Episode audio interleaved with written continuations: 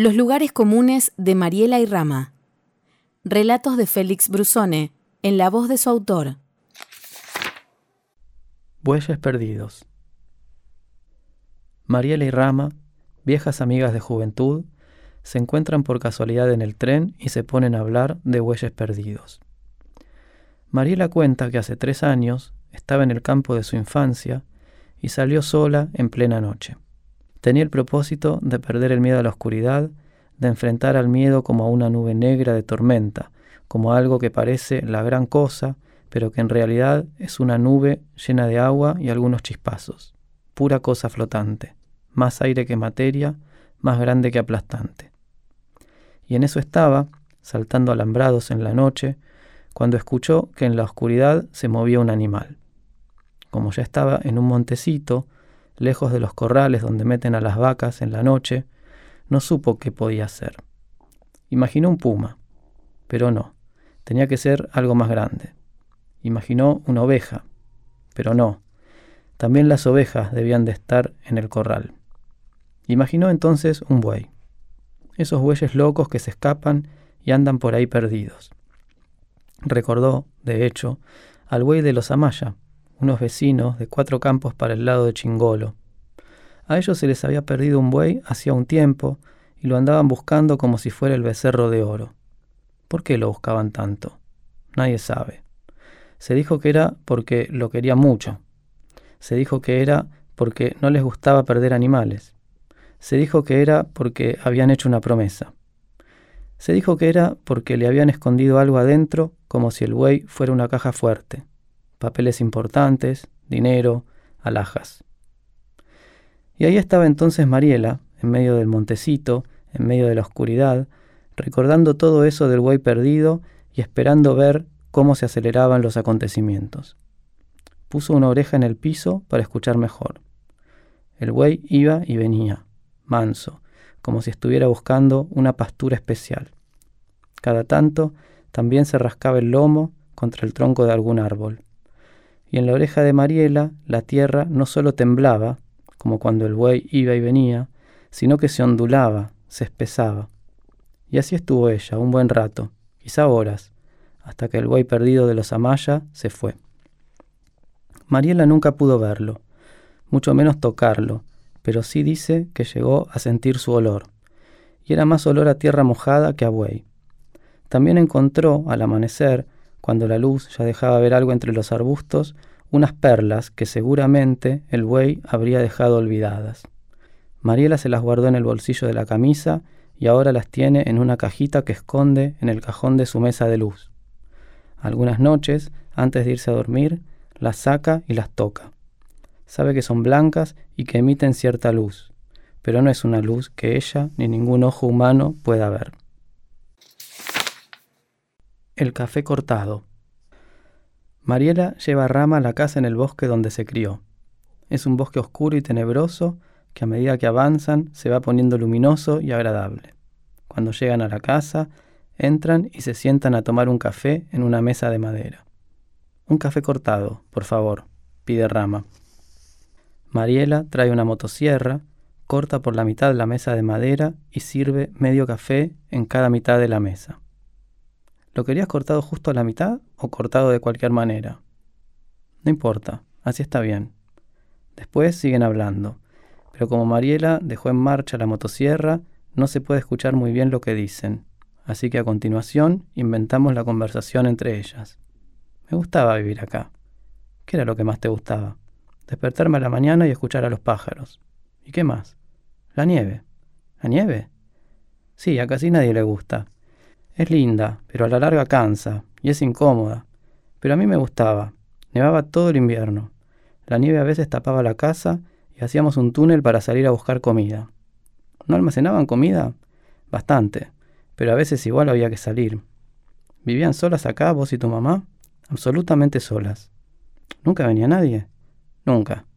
¿Ni siquiera para tu cumpleaños? Para mi cumpleaños sí. Hacíamos una fiesta muy grande y venía gente de todo el bosque.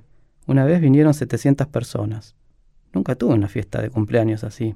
Yo sí. Es muy lindo que la gente te quiera. A mí me querían, pero menos cantidad de personas. Ah, bueno, eso también es muy lindo. Sí, tengo tres amigas y dos amigos. Qué suerte. Yo no tengo ni uno. ¿Y qué pasó con esos 700? No sé, se fueron muriendo con la peste. Qué terrible. Sí, terrible. Mi mamá también murió. Fue en ese momento que decidí mudarme a la ciudad. Entiendo. La ciudad también me gusta. Tiene perritos. Y gatitos. Pero los gatitos están adentro, no los ves. Claro, pero están.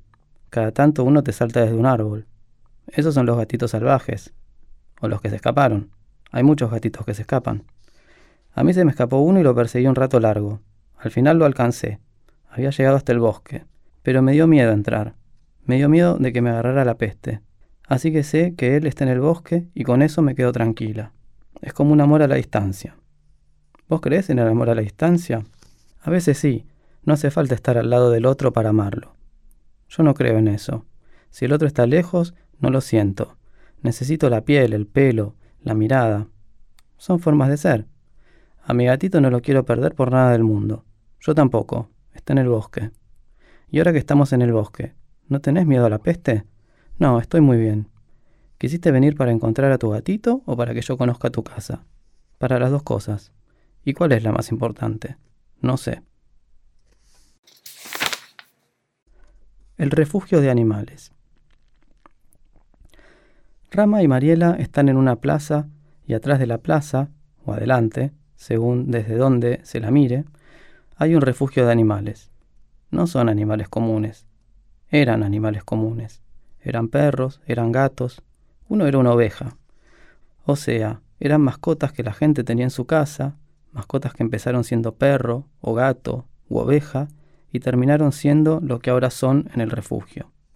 Rama, que es veterinaria, le comenta a Mariela que son animales sin futuro. Le dice, son animales sin futuro.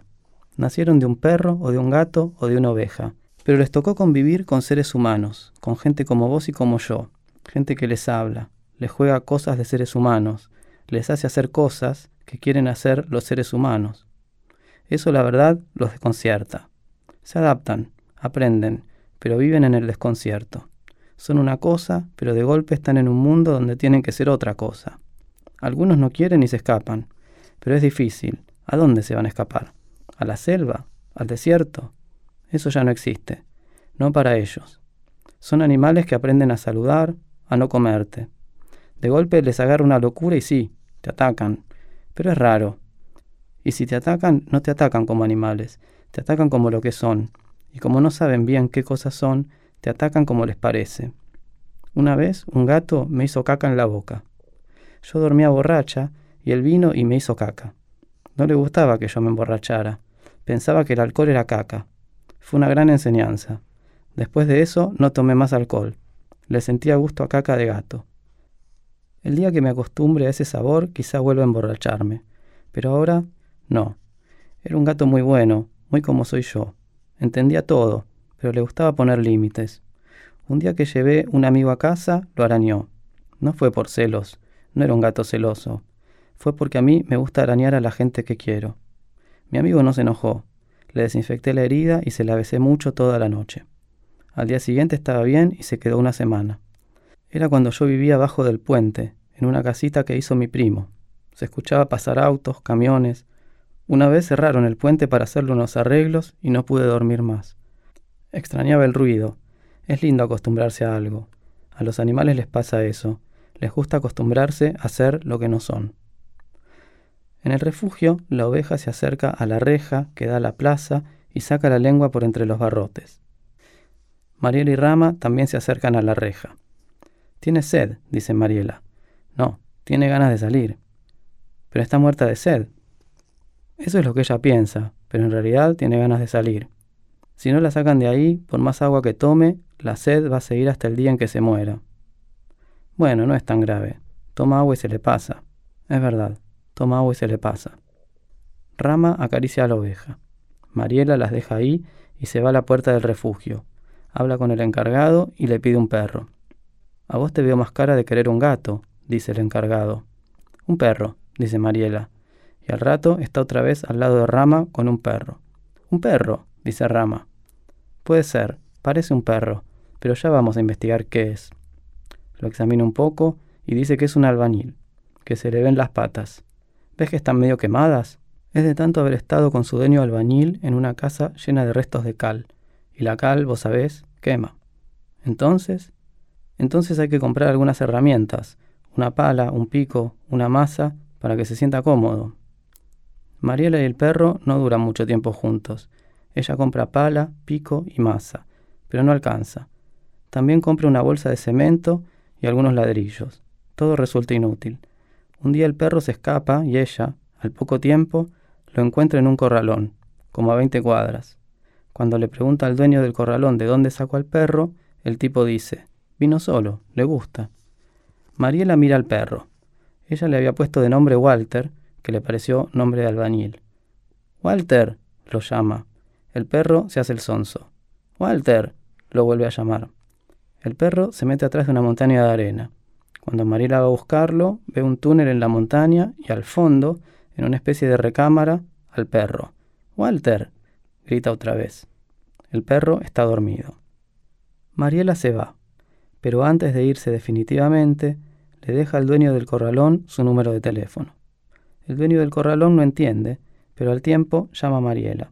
La quiere invitar a cenar. Mariela acepta, salen un par de veces. Al tipo le dicen gaucho, porque viene del campo, y está casado.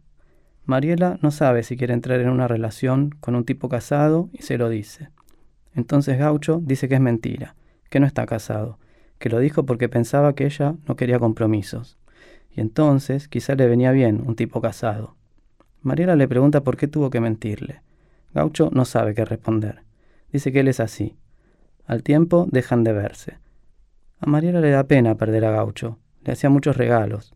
Un lavarropas, una taza con su nombre, una planchita para el pelo, una cuchara de albañil que ella atornilló a la pared del baño y usa para colgar la toalla. Durante un tiempo pasa por el corralón para ver si está Walter, y siempre está, hasta que un día no está más. Parece que se escapó otra vez. Ella recorre otros corralones, pero nada. Todas las veces que pasó, nunca quiso mirar si estaba gaucho. Se hizo la sonza, pero ahora que no encuentra a Walter por ningún lado, vuelve al corralón de gaucho y lo busca. Pregunta por él. Nadie sabe. Se fue, dice un tipo con barba. ¿No dejó un número de teléfono? Que yo sepa. Ahora Mariela le está contando todo esto a Rama. Rama le dice que Gaucho se fue con Walter. No puede ser, dice. Pero es. Mariela llora. Es un día nublado y se escucha el canto de un pájaro. Mariela silba lo que canta el pájaro. Rama prepara una torta. Toman juntas la merienda hasta que se escucha un trueno. El cuerpo sin vida. En medio de un campo, Rama encuentra un muerto. ¿Cómo llegó Rama al campo? Caminando. ¿Cómo caminó tanto? No fue tanto. Una combi la acercó hasta la tranquera del campo vecina y ella caminó solo dos kilómetros. ¿Por qué el chofer de la combi dejó a Rama en esa tranquera? Porque dicen que más allá empieza la tierra de los fantasmas. Y porque es de noche. Y porque los fantasmas salen más bien de noche. O bueno, en realidad no es que salgan más bien de noche. Se perciben más bien de noche. El muerto está cubierto con un cuero de buey. Es un cuero con restos de carne de buey, carne podrida, olor repugnante. El olor repugnante del cuero de buey se mezcla con el olor repugnante del muerto. Solo el olfato de un fantasma podría diferenciar una repugnancia de la otra. Rama entonces llama a un fantasma y le pregunta qué es más repugnante, el olor del cuero de buey mal lavado o el olor del muerto. El fantasma no sabe bien qué decir y se pone a bailar. Es el fantasma de un bailarín del Colón. Da vueltas alrededor del muerto y salta sobre él. Es como si estuviera haciendo un ritual para resucitarlo. Pero no. Mientras baila, dice, Señorita Rama, si me permite, le voy a contar una historia. Rama escucha. Es la historia de un bailarín que conoce a un corredor de seguros que lo convence de asegurar cada parte de su cuerpo. El bailarín, tras el acuerdo con el corredor de seguros, está radiante. Las cuotas mensuales de las pólizas son costosas, pero vale la pena pagarlas. Al tiempo, cuando el bailarín pierde una mano en un accidente, llama al corredor y le dice que quiere cobrar el seguro. ¿Cómo no? dice el corredor y le paga. Al tiempo, cuando pierde un pie, lo mismo. ¿Cómo no? dice el corredor y le paga. con cada parte del cuerpo que el bailarín va perdiendo en sucesivos accidentes, el corredor sale corriendo a pagar el seguro acordado. Cuando el bailarín, que ya baila solo con la mitad de su cabeza y un pedazo de cuello, causando sensación en teatros de todo el mundo, pierde todo lo que le queda. El corredor corre a pagar. Pero como no encuentra al bailarín por ningún lado, porque todas sus partes ya no están más, sigue corriendo eternamente. Ya no es un corredor de seguros, sino un corredor y listo. Y el bailarín ya no es un bailarín, sino un bailarín que perdió todas sus partes, o sea, un bailarín perdido. Rama le pregunta al fantasma si el protagonista de la historia es él. No, dice el fantasma, es un amigo. Cada tanto lo veo paseando por acá. A veces bailamos, a veces vamos a remar al río. ¿Está cerca el río? pregunta Rama. Bastante. ¿Y por qué no llevan a este muerto allá y dejan que se lo lleve la corriente? Porque nosotros no podemos tocar cuerpos, solo podemos bailar o hacer cosas con palabras. Bueno, entonces le voy a pedir a usted, señorita, si puede llevar a este muerto hasta el río. Rama sabía que el fantasma iba a pedirle ese favor. El olor es insoportable hasta para los fantasmas. Bueno, dice, y empieza a arrastrarlo. Toda la noche arrastra Rama al muerto sobre las hierbas altas del campo. Tiene miedo de perder alguna parte en el camino. Las piernas están flojas, los brazos se desarman. Pero llega, cansada, pero llega. El río es ancho y profundo, y para poder tirar al muerto sin que quede en la orilla, hay que levantarlo entre dos, balancearlo y arrojarlo todo lo lejos que se pueda. Te ayudo, dice el fantasma. ¿No era que los fantasmas no podían tocar cuerpos?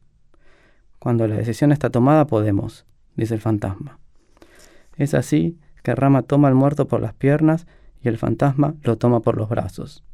Lo balancean dos veces y a la tercera lo sueltan. El cuerpo vuela. Y es curioso, pero todo lo que sus partes resistieron unidas durante el trayecto hasta el río, en el aire se sueltan. Ahora el agua no va a tener que hacer tanto esfuerzo en llevar al muerto río abajo. Es más fácil llevar río abajo piernas sueltas, brazos sueltos, que un cuerpo entero. ¿Vamos a hacer algo con el cuero de buey? pregunta Rama. Llévalo, dice el fantasma. Va a refrescar. Corredor de seguros. Mariela y Rama van a una compañía de seguros y las atiende un hombre de corbata amarilla. Buen día, dice. Soy Daniel, corredor de seguros. Un gusto. Nosotras buscábamos a un corredor de inseguros, dice Mariela. El hombre de corbata amarilla se vuelve a presentar. En ese caso, soy Daniel, corredor de inseguros. Nosotros buscábamos a una corredora. En ese caso, una corredora, dice Rama, completando la frase de Daniel. Yo también, dice Daniel. Qué coincidencia. Rama y Daniel salen a correr. Mariela se queda esperando y se entretiene leyendo una revista de equitación. Rama. ¿Siempre corres con corbata? Daniel. ¿Siempre corres con corredores de seguros? Rama. Es lo más seguro. Daniel. Seguro. Rama. Pero, ¿siempre corres con corbata? Daniel. Sí, tengo que correr con corbata. Daniel. Si tengo que correr con corbata, corro con corbata. Rama. Pero, ¿podés correr sin corbata? Daniel. Puedo todo. Cualquier cosa puedo. Rama. ¿Podés tener veinte hijos? Daniel. ¿Como poder? Rama. Lo veo difícil. Daniel. Pero como poder. Rama. Yo no puedo. Daniel. Bueno, sos mujer, es diferente. Rama. Hay una mujer que tuvo 20 hijos en un año. Daniel. Seguro. Rama. Sí, es difícil de creer, pero lo hizo con vientres subrogados. Daniel. Es millonaria. Rama. Seguro. Daniel. ¿Vos le alquilarías tu vientre a esa mujer? Rama. Seguro. Pagan muy bien. Mil dólares por mes te dan. Daniel. ¿Nada más? Rama. Bueno. Igual puedes seguir haciendo tus cosas. Estás embarazada. No estás en coma.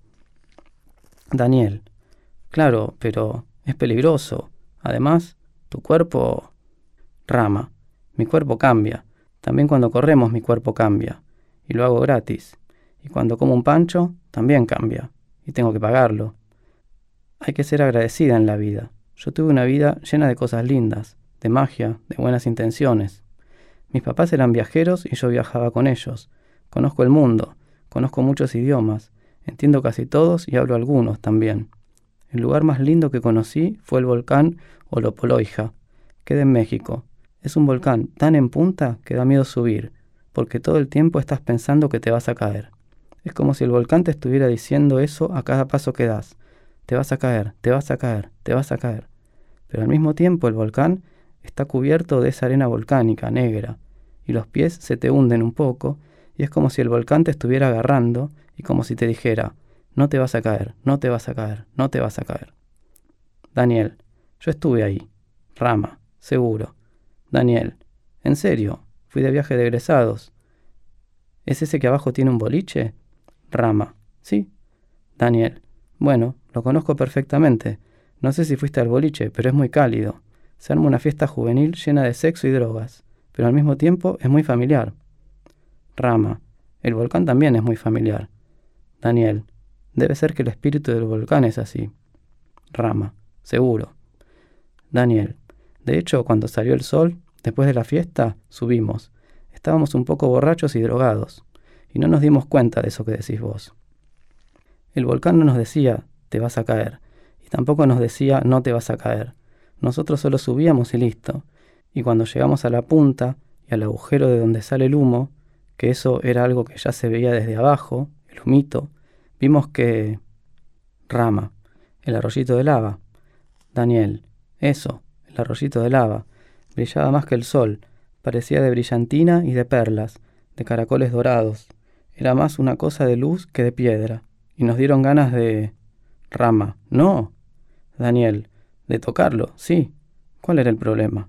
Éramos jóvenes, borrachos, drogados. El sol salía entre las montañas. Teníamos la fiesta en la cabeza, las miraditas, los besitos, las tocaditas de la fiesta. Nos servía el cuerpo más que a ese sol, que empezaba a calentar. ¿Qué era ese arroyito de lava al lado nuestro? Rama. Era lava. Daniel. Seguro, seguro, pero... Bueno, lo tocamos. ¿Y sabes qué? Resultaba que tocábamos la lava y no nos quemaba. Era... era una lava sin calor. Hubo una compañera del curso que incluso dijo, yo me voy a abrazar al arroyito. Y fue y lo abrazó y se quedó ahí un buen rato, y nada, ni una quemadura. Y mientras estaba ahí abrazada, teníamos un poco de miedo. Yo pensaba que con el tiempo la lava podía empezar a venir más caliente y a prenderla fuego, Habría sido terrible, casi imposible de contar. Pero no. Y te digo más, la chica, ahí abrazada al arroyito de lava, temblaba como si tuviera frío, ¿entendés? Temblaba. Rama, me resulta...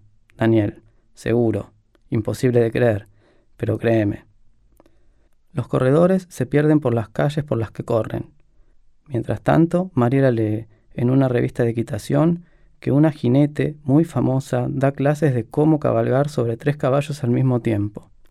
Le dan ganas de aprender a hacer eso y llama por teléfono al número del aviso, pero nadie le responde. Mariela intenta dos veces más y nada. El teléfono suena y suena. La jinete famosa, mientras tanto, está en un hospital con la columna rota luego de caer por una escalera. Le pide agua a la enfermera que la atiende. La enfermera está en un quirófano, una urgencia. Un perro mordió a un bebé y hay que salvarle el brazo. ¿Sacrificaron al perro? pregunta el cirujano. Todavía no, responde el anestesista. ¿Era un perro de la familia? No, de la calle. Qué barbaridad. Terrible, terrible. Una cuestión espinosa. Es una cuestión espinosa, dijo Rama y empezó a rascarse la pierna derecha. Le picaba desde el día anterior. Estaban en un bar. Ella había estado podando las rosas de su jardín y sin querer, un tallo lleno de espinas muy pequeñas se le había clavado un buen rato en la rodilla. Eran tan pequeñas las espinas y tan leve la sensación que ella lo pasó por alto, más concentrada en que ninguna de las espinas grandes atravesara los guantes mientras podaba. Recién al terminar se concentró en ese tallito y lo separó de su rodilla. Había estado clavado ahí casi una hora y le había dejado en la piel un colador de puntos rojos. Era un tallo grueso y liviano, como hueco, y muy oscuro, como muerto. Pero sus espinas no solo eran muy pequeñas, sino que además eran de un verde muy intenso, como si hubieran nacido recién, durante la noche. Si Rama, en ese momento, no se hubiera detenido tanto a mirarla sorprendida, nunca había visto espinas así en sus rosales, quizá nada habría pasado con su rodilla. Pero ahora esas marquitas eran tan extrañas como esas espinas y como ese tallo y significaban demasiado, y esa significación se convertía en picazón. Mariela le preguntó si se sentía bien. Rama contestó que sí, que no era nada grave, que ya había visto a dos homeópatas y a una psicóloga. ¿En el mismo día? ¿Tan rápido? Sí, y también había hecho un curso de control mental, donde había comenzado a practicar la técnica de rascarse sin pensar en rascarse. O sea, todos te sugieren no pensar en la picazón como si no existiera porque en realidad, en efecto, no existe, es mental. Sin embargo, no es solo mental, porque pica, y lo que pica es, evidentemente, el cuerpo. Entonces, lo más apropiado no es negar la picazón, sino negar el rascarse, rascarse con el cuerpo, pero no con la mente. Rama estaba convencida de que la cura se daría en pocos minutos. Mariel esperó. ¿Y? ¿Se te pasó? Rama miraba por la ventana. En el balcón de un edificio en diagonal al bar había un balcón con flores. Son rosas, dijo. Mariela miró. Puede ser. Vos sabés de rosas, yo no tanto. Sí, son rosas azules. No sabía que había rosas azules. ¿En serio? O sea, no sabía que podían nacer azules en una maceta. Pensé que las pintaban. Rama aguzó la mirada. De sus ojos parecían salir rayos que todo lo ven. Después volvió en sí y dijo, Sí, existen rosas que nacen azules. Mariela ahora la escuchaba hablar de las rosas que nacen azules. Rama decía que entre las rosas, Rama decía que entre las rosas eran como reinas de sangre azul, y se puso a hablar de todo tipo de reinas con distintas variedades de sangre azul, hasta que Mariela la paró y le dijo, ¿Ya te olvidaste? ¿De qué? Yo tengo sangre azul, soy hija de un rey, no puede ser, dijo Rama. Sí puede ser. De hecho es. Pero... Ya lo hablamos, Rama. No puede ser que te hayas olvidado. Incluso viste mi sangre azul cuando me lastimé. No me acuerdo. ¿Y de qué otra cosa no te acordás? Bueno, es una pregunta rara esa. ¿Por qué? Porque si no me acuerdo de una cosa, tampoco me podría acordar de que no me la acuerdo. Bueno, pero por ejemplo, te podés acordar de que no te acordás el nombre de alguien. Claro, ahí sí. O te podés acordar de que no te acordás dónde vive una persona. Eso es más difícil. Es verdad, pero puede pasar. Yo no me acuerdo dónde vivía mi tía. ¿No habrá sido mucho lo de tu tía? Exacto, fui una sola vez, pero igual ella estaba muy presente. Entonces, ¿entonces qué? ¿Se te pasó? ¿Qué cosa? ¿Lo que tenías? ¿Qué tenía? Lo de las rosas. Ah, las rosas. Las rosas, sí. No, no se me pasó. ¿Te sigue picando? No, ese tema dejémoslo. Por suerte, de eso no me acuerdo más. Ni blanco ni negro. Rama le pregunta a Mariela cómo sabe que las perlas que hay en su cajón son blancas si nunca las vio. Pueden ser perlas negras, le dice. Ni blancas ni negras, dice Mariela, y le señala a un señor que vende alfajores en el tren. ¿Ves? Sigue. ¿De qué color son esos alfajores? ¿Blancos o negros? Depende. Si son de dulce de leche son blancos. Si no, son negros. Eso es distinto. ¿Qué cosa es distinto? Los negros no son negros negros, son marrones. Si te fijas bien, no hay chocolate negro, siempre son tonos de marrón. Del marrón claro del chocolate con leche al marrón oscuro del chocolate amargo, es siempre así, tonos. No existe el negro absoluto y el blanco absoluto tampoco. Pero hay chocolate blanco.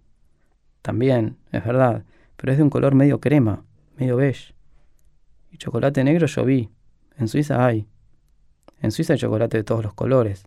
También hay un chocolate muy codiciado, que es el chocolate arcoíris. ¿Fuiste a Suiza? Tres veces. ¿Y para qué? La primera persiguiendo un novio. La segunda para visitar una prima. La tercera para ver si me podía quedar a vivir. ¿Y por qué no te quedaste? Porque me gustaba demasiado. Yo quisiera encontrar un lugar que me guste demasiado. Yo también, pero si lo encontrás, no te querés quedar.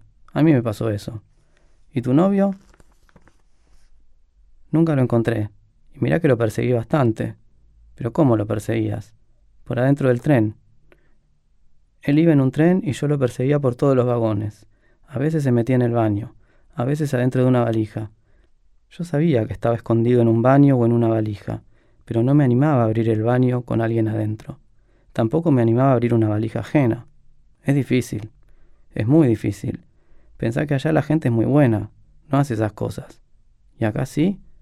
Acá depende. Yo en este tren vi una valija arriba de un portavalijas. La vi mucho tiempo, siempre en el mismo lugar. Nadie la tocaba. Una diría, qué raro, ¿cómo nadie se la lleva? ¿Cómo puede ser? ¿Cómo no se la roban? Pero era así, nadie la tocaba. Y al final nadie la miraba tampoco. ¿Y qué pasó? Un día vino el guarda y la abrió delante de todos. ¿Y qué tenía? Había una señora. ¿Una señora? Una señora. ¿Vestida? No, no, obviamente estaba desnuda. ¿Y cómo era? Era linda, pero ni fu ni fa. Claro, una desnuda no es ni fu ni fa. ¿Viste? Es re loco eso. Sos linda si el otro te ve linda o si vos te ves linda, pero en realidad no sos ni fu ni fa, como una hormiga. Sí, somos hormiguitas. ¿Vos sabés por qué las hormigas no son ni fu ni fa y las cucarachas son feas? Porque nos dan asco. Bueno, sí, pero ¿por qué nos dan asco? Ni idea. Porque son de ese color que es ni blanco ni negro. Claro, son medio rojitas, medio marrones, no se entiende. Las aplastás y sale un relleno blanco. También dan miedo, van muy rápido. Claro, eso no las ayuda. O sea, la velocidad las ayuda a escaparse del peligro, pero las vuelve más peligrosas. ¿Cómo un bicho tan chiquito va a ir tan rápido? Eso da más miedo que un búfalo loco. Mirá que los búfalos locos no solo dan miedo, también te pueden matar. Claro, es diferente. Sí, pero convengamos que el color a las cucarachas no las ayuda. No. En cambio las hormigas, tan negras, tan hermosas, tan perfectas, o tan rojas, tan hermosas, tan perfectas, como las perlas, pero ahora decís que no son ni blancas ni negras. Y no, son perlas cucaracha. Dan miedo, dan asco. No sé, cuando las vea te digo. Por ahora, ni fu ni fa. Mil palabras. Una imagen vale más que mil palabras, dice Mariela después de ver una foto de su abuelo haciendo el amor con un perro. Rama está boquiabierta. Para ella, ver a Mariela tan serena frente a la contundente foto vale más que mil palabras. Mariela se enciende un cigarrillo y aspira largamente, como si buscara llenarse de humo y hacerse humo, y después saca una bocanada lenta, una nube que flota por todo el living y que las envuelve hasta borronearlas. Cuando la nube se disipa, Rama ya no está boquiabierta, sino que está mirando el techo. No ve nada estremecedor en el techo. Hay alguna mancha de humedad, pero nada demasiado importante como para decir que algo de ese techo valga más que mil palabras. Sin embargo, una cosa es que no se pueda decir eso, y otra muy diferente es saber, como sabría cualquiera, que ese techo, como cualquier techo, vale más que mil palabras. ¿Por qué? Porque es imposible de contar. ¿Cómo se cuenta un techo? pregunta Rama. Mariela empieza a contar un techo. Había una vez un techo. Se llamaba Gaucho y era mi novio. Hablábamos mucho, muchísimo, lo nuestro eran las palabras. En realidad, él no hablaba tanto. En realidad, él no hablaba casi nada. Solo decía, estoy casado. Y eso para mí era terrible. Pero no me importaba. Él me gustaba tanto. Sus manos, su voz grave, su mirada de leñador. No era leñador, era albañil, como mi perro Walter. Vos ya conocés la historia de Walter, te la conté. Bueno, sigo con Gaucho. No sabes las cosas que hacíamos con Gaucho.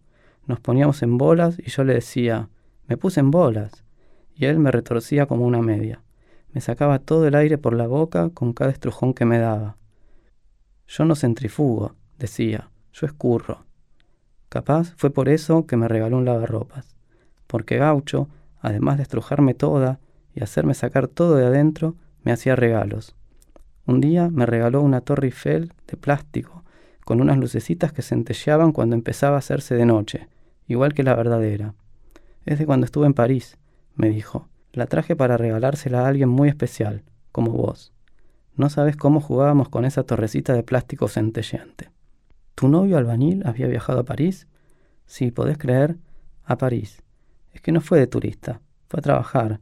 Hablaba muy bien en árabe, porque su familia es árabe, y allá consiguió trabajo en una torre. No en la Torre Eiffel, en otra. Todavía tengo la Torre Eiffel centelleante. Un día te la traigo. ¿Y el lavarropas? También. Lavo mi ropa y la de mi vecina, porque a ella se le rompió. ¿No te da asco? No, me da curiosidad. ¿Sabes lo que encontré un día? Un papelito. ¿Le revisaste los bolsillos? No, no, apareció. Era un papelito muy especial, porque el lavarropa no le hizo nada, como si fuera un billete. Se leía perfecto todo lo que decía. Era una tarjeta postal, toda doblada, que cuando la abrí era una carta de amor. Una carta de amor desde París. ¿Y sabes quién se la había mandado? El gaucho. ¿Podés creer? Increíble. Y bueno, esa es la historia. No sé qué más decirte. Rama toma la mano de Mariela. ¿Qué hiciste con la postal? Me la quedé. La tengo con la Torre Eiffel. Ahora le voy a sumar esa foto de mi abuelo con el perro. Un texto de Félix Brusone para la revista Orsay.